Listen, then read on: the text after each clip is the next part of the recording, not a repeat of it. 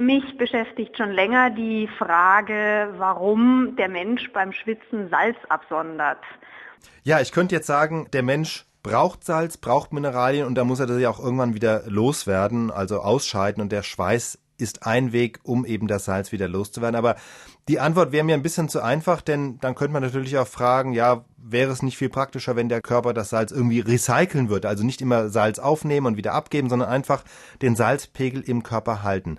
Das macht der Körper schon auch. Also wir recyceln unser Salz im Körper, aber das geht nicht hundertprozentig und das liegt einfach an der Funktion, die das Salz hat. Ja, warum brauchen wir denn überhaupt Salz? Salz brauchen wir vor allem für den Stoffwechsel und für die Verdauung. Also anders als bei Fett oder Eiweiß oder Kohlenhydrate, die wir zu uns nehmen, ist Salz also weder etwas, woraus wir Energie gewinnen, noch ist es etwas, was irgendwo eingebaut wird in größere Masse, sondern eine ganz wesentliche Funktion vom Salz ist, es ist, klingt ein bisschen seltsam, aber es ist ein bisschen so ein Transportvehikel für Körperflüssigkeiten in den Zellen. Das heißt also, wenn in einer bestimmten Stelle im Körper Flüssigkeit, also Wasser benötigt wird, dann wird nicht primär das Wasser dorthin gepumpt, sondern es wird erstmal die Salzkonzentration erhöht und Salz ausgeschieden und das Salz zieht dann die Flüssigkeit nach sich. Also wie bei einer aufgeschnittenen Tomate, wenn man da von außen Salz drauf streut, dann tritt Flüssigkeit aus den Zellen von innen nach außen, einfach weil Flüssigkeit immer dorthin zieht, wo die Salzkonzentration höher ist. Und das Gleiche passiert überall dort, auch im Körper, wo wir Salz ausscheiden, also